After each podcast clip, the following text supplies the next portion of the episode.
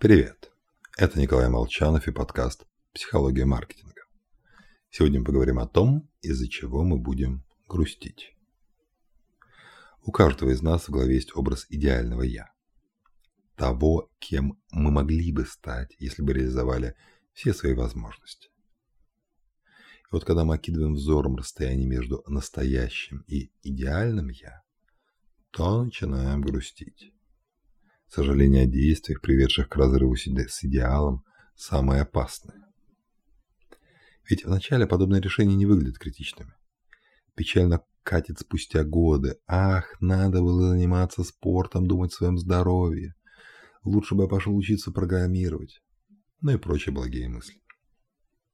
Причем подобные решения сперва не вызывают опасений. Ну, не купили мы в этот год абонемент в фитнес. Не купили. Поэтому мы не пытаемся незамедлительно их корректировать. Хотя, поссорившись с близким человеком, сразу предпринимаем меры, чтобы помириться. А к тому же идеал – это призрачный образ. Мы полагаем, что могли бы стать успешными, хорошими родителями, но не уточняем, в чем бы это проявилось. Вот это отсутствие конкретики в будущем идеале представляет нам массу возможностей посожалеть. Более того, Наши тайные мечты, слава, здоровье, деньги в принципе не имеют финала. Мы можем значительно продвинуться по пути, но цель будет смещаться еще быстрее. Ну и что же делать? А нужно помнить о том, что помимо идеального у нас есть еще должное «я». То, кем быть правильно, с личной общественной точки зрения.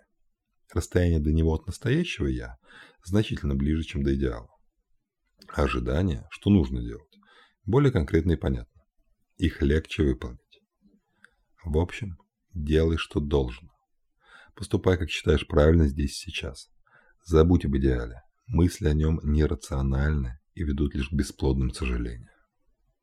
С вами был Николай Молчанов и подкаст «Психология маркетинга».